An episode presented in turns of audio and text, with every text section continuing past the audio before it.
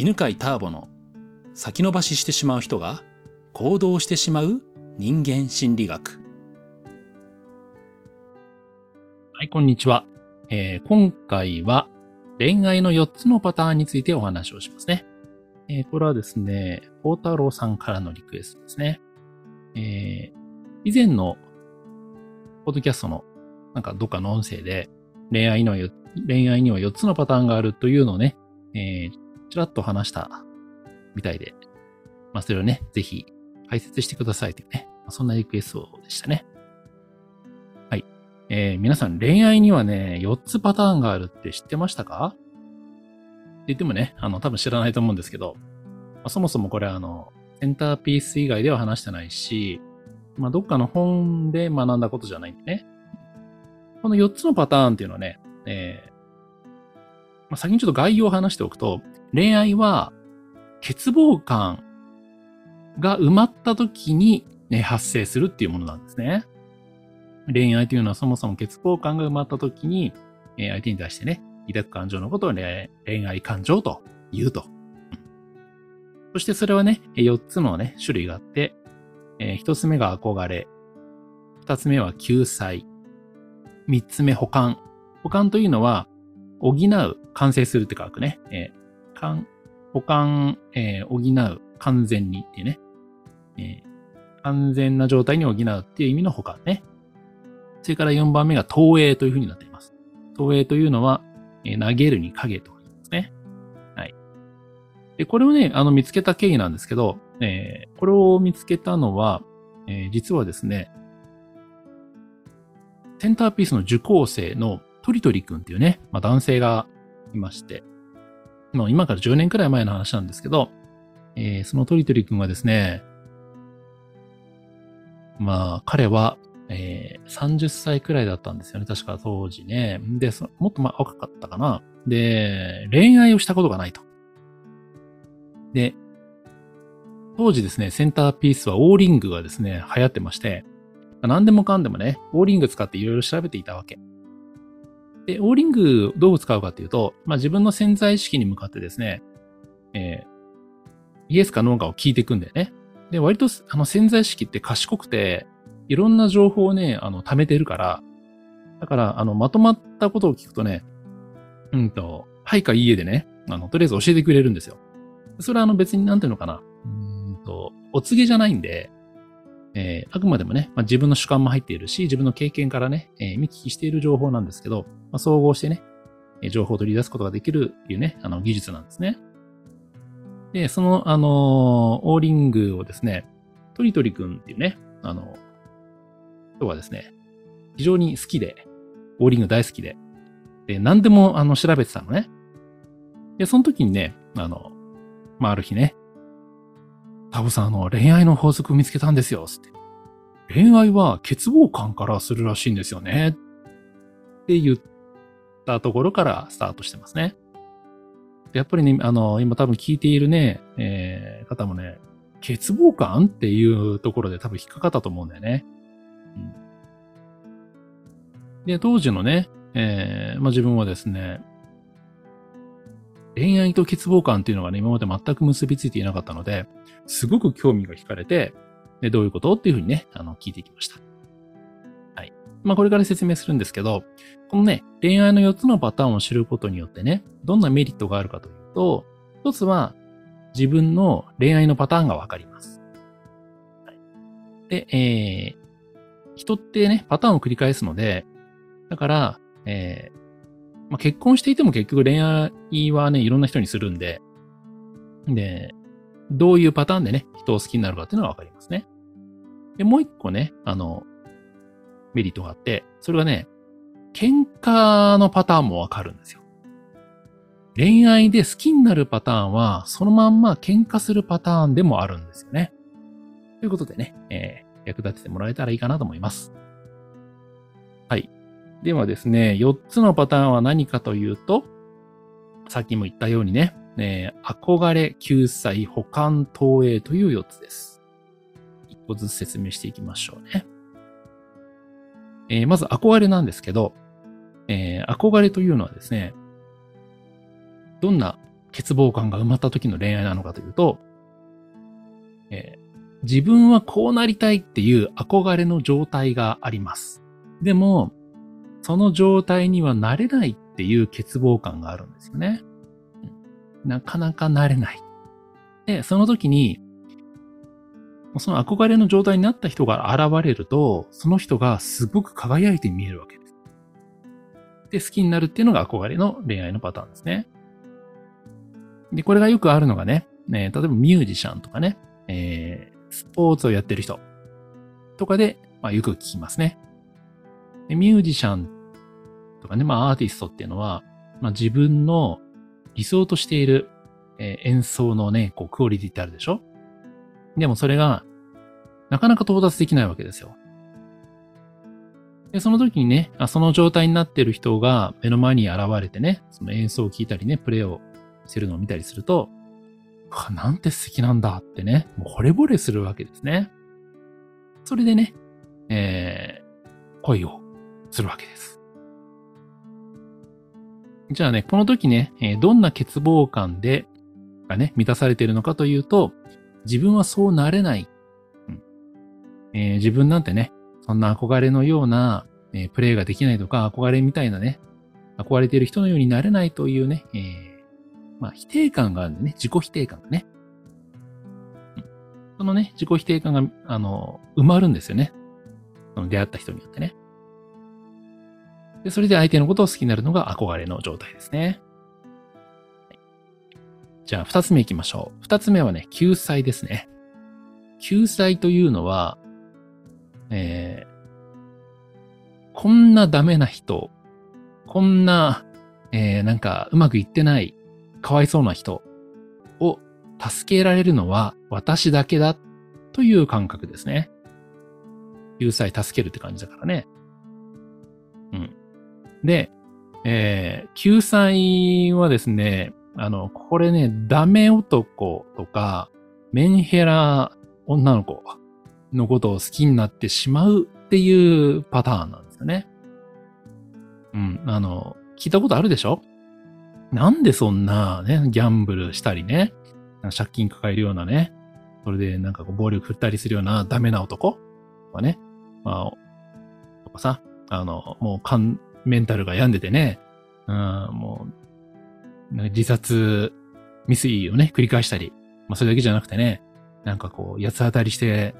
えー、彼氏にまでね、当たるみたいな。今そんなね、女の子となんで付き合ってんのって。でね、まあ本人悩んでるからね、別れなよって言うんだけど、全然別れないみたいなね。これ救済の恋愛のパターンなんですよ。で、この救済の恋愛パターンで満たされる欠乏感は何かというと、自分は価値がないっていう感覚なんですね。無価値観ですね。自分は価値がない。自分は無価値である。で、それがなかなか埋まんないんですよね。で、埋まんないのが、目の前にですね、自分だけが助けることができる。自分だけは見放さないでいてあげられる人が現れたときに、自分は価値があると思えるわけ。ね、え無価値観が生まるわけなんですね。はい。で、えー、次三つ目、保管ですね。保管はね、完全な状態に補うというね、保管。これはですね、逆に自分はダメな存在だと思っている人です。自分ってね、えー、なんかこう、頭が悪いなとかね、自分って容量が悪いなとかね、自分ってなんかこう、大したことないなって。でも自分を認めたい。っていう時にですね、えー、それを補ってくれる人が現れるんですよ。自分のことを助けてくれたり、自分のことを認めてくれたり、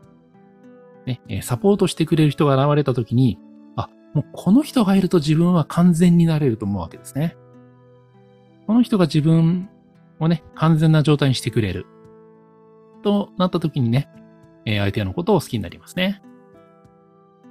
まあ、この、だからね、えー、欠乏感は自分を認めたいというね、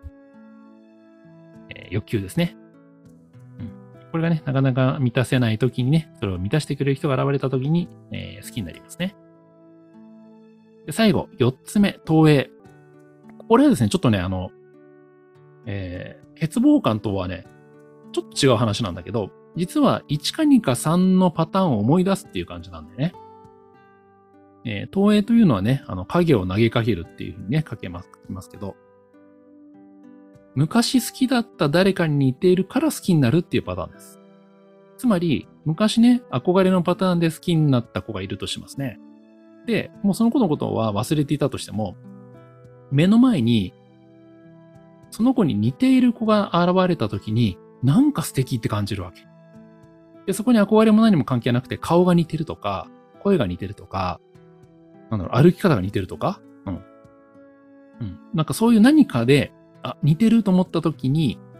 なんか素敵に見えて、えー、恋をするんですよね。これが投影ね。うん。まあ、よくある投影のパターンは、あの、結婚した旦那さんがお父さんに似てましたとか、結婚した奥さんがお母さんに似てましたみたいなのは、実は投影ですね。以上がね、4つのパターンでね、憧れ救済保管投影っていう3つな、あ、4つなんですけど、えっ、ー、と、このね、欠乏感から恋愛をするって話をするとね、絶対反感を持つ人がいるのね。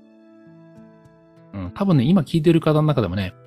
いや、そんな恋愛を、ね、この素敵な、あの素敵な人のことをね、自分の欠乏感から満たしてくれるから、だから好きになってるなんて思いたくないっていうね、あの気持ちになってる人はいると思うんですけど、その気持ちね、よくわかります。最初ね、いや、そんな、恋愛はそんななんか、まあ言っちゃ悪いけど、レベルが低いもの？じゃないんじゃないか、みたいな。って思ったんだけど、自分のことを振り返って深く考えていくと、やっぱり欠乏感があるんだよね。うん。で、えー、多分今聞いていてね、あの、あ自分はこのパターンだ、何番のパターンだっていうのがね、わかると思うんだ。はい。で、えー、ちなみに犬飼ターボはですね、保管ですね。完全に。自分のことを認めたくてしょうがなかったんですけど、認めらんなくて。で、すごいって言ってくれる人のことを大体好きになっちゃうのね。で、今の奥さんもまさにそうで。うん、あの、最初出会った時にね、今自分がやってることはこういうことなんですよとかね。まあもう起業してうまくいっていた時なんですけど。で、こんな理由で起業したんですって話をしたら、目を輝かせ、輝かせてすごいって言ってくれて、まあ、それでね、好きになりましたね。で、大体そうですね。あとはまあ、投影も多くて、投影はね、気づくとね、なんかね、もうびっくりするよね。で、なんかこの人好きだなーって、なんか素敵だなーと思って、どこが好きなんだろうって考えるんだけど、まあ、大体ですね、えー、昔の彼女にね、あの、目が似てるとか、あとね、えー、なんかこの女の子、この女性が気になる。どこに惹かれてるんだろうって考えると、顔の輪郭で、え、これ誰の、誰なんだって考えるとね、母親とかねこれ気づいた時はね、結構ショック受けるんですけど、割と母親パターン多いですね。うん、まあ、保管かね、まあ、投影。まあでもまあまあ保管が多いですかね。うん。特になんか自分ってこうね、あの、物忘れが多かったとかね、あの忘れ物多いとかね、多いんで、まあそれを母親がよく助けてくれたんで、まあだから好きになっちゃいますよね。ということで、えー、メリットね、もう一回話しとくと、これ分かるとね、自分の好きになるパターンが分かるだけじゃなくてね、えー、喧嘩がね、あの、パターンも分かる。喧嘩のパターンも分かって防ぐことができるんですよ。例えば、えー、憧れの、えー、場合はですね、えー、自分なんてああの人みたいに素敵になれないっていう否定があるわけなんだよね。うん。だから、えっ、と、そうなれない、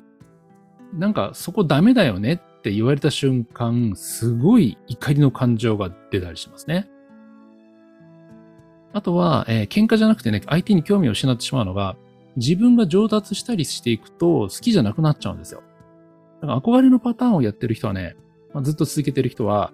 好きになるんだけど、しばらくすると自分がそのレベルまで行くと、なんか今日相手に魅力を感じなくなってしまう。で、それがね、まあ相手に対して、なんかこいつだ、全然いけてねえな、みたいな怒り？うん。反感としてね、えー、覚えるかもしれません。で、救済の場合はですね、えっ、ー、と、こんなに自分が助けているのに、えー、それに対して感謝をしてくれないとか、答えてくれないって思った時に、救済者の怒りっていうのが出ますね。保管の場合はですね、この人がいてくれないと自分はダメだと思っているから、だから助けてもらうための努力というのを無意識にずっとするんですよ。で、ところが、